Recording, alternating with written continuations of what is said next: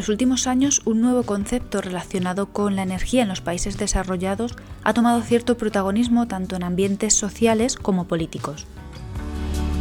La falta de ingresos económicos, los elevados precios de la energía, la dependencia de la misma y una baja calidad en los materiales aislantes de los edificios son el camino hacia un nuevo modelo de pobreza, la pobreza energética.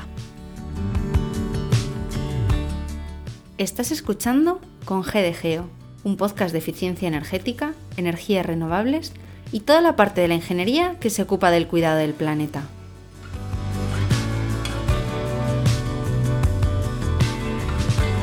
Se habla de pobreza energética cuando una unidad familiar cuenta con dificultades económicas para hacer frente a los gastos energéticos de su vivienda pero también se habla de pobreza energética cuando se hace frente a este gasto, pero el porcentaje destinado a ello es gran parte del dinero que la familia ingresa, dejando así escasa liquidez para acceder a otros bienes de primera necesidad. Esta situación ocurre cuando se tienen ingresos mensuales fijos, pero estos son muy reducidos.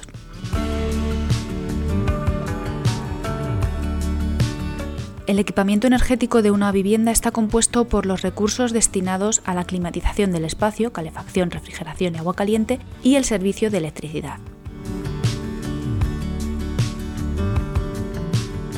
La pobreza energética se presenta cuando no se cuenta con la capacidad económica de alcanzar unas condiciones de confort energético en una vivienda. Son dos las razones principales que han acelerado el estado de pobreza energética, la bajada de los salarios y la subida de los precios de los servicios energéticos. Por ello, la economía doméstica es la principal afectada.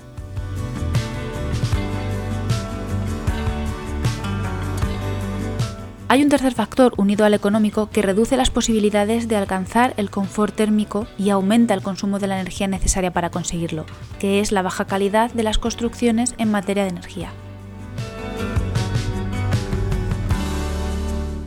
Durante décadas se ha priorizado la construcción masiva de edificaciones en los que el desarrollo económico y el crecimiento de ciertos sectores eran los protagonistas.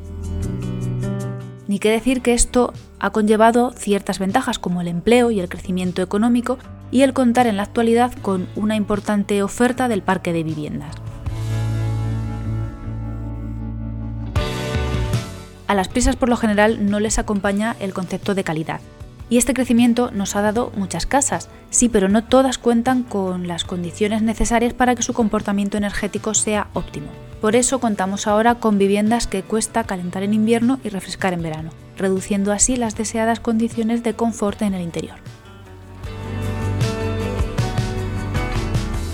Este nuevo modelo de pobreza da lugar a una situación particular en la que los afectados no necesariamente se encuentran en situación de exclusión social o exclusión laboral. Como he comentado antes, de forma frecuente, esta situación se presenta en hogares donde existen ingresos económicos fijos, pero muy reducidos.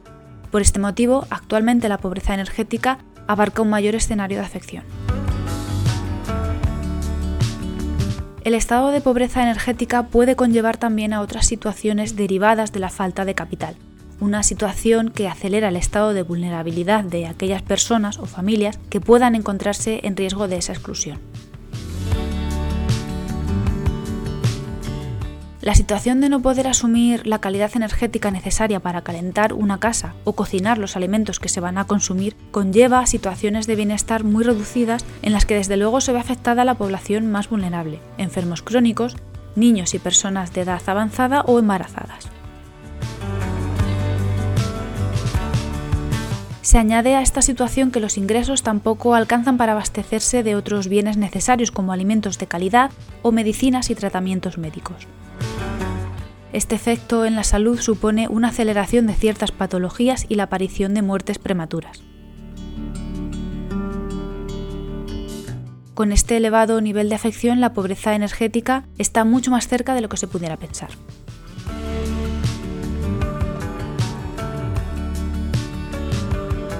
He leído mucho durante los últimos años sobre pobreza energética, un concepto tan amplio que es muy difícil compartir en estos minutos de podcast.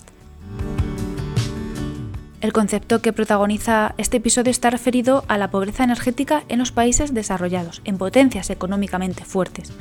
un problema relativamente actual que difiere de la pobreza energética que se vive en países en vías de desarrollo, donde este concepto refiere a la falta de acceso a fuentes energéticas modernas. Otro concepto derivado es el de dependencia energética del exterior, un hándicap en la gestión de la energía a mayor escala. Como veis, mucho jugo se le puede sacar al tema, por eso en la recomendación bloguera dejo un post de la web coopera.blog. Un texto de título La pobreza energética y el cambio climático son los dos retos del séptimo ODS. Un fragmento que recoge esta problemática y su relación con las posibles soluciones.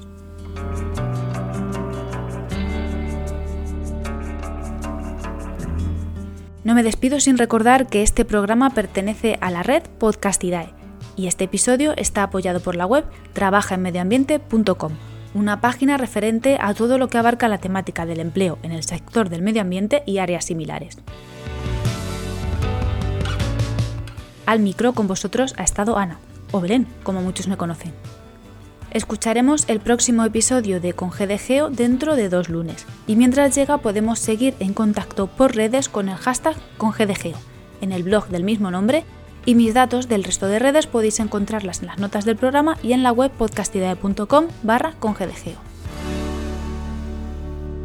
La energía y su buen uso son dos importantes pilares de este podcast. La pobreza en materia de energía es una grave consecuencia del mal uso de estas herramientas.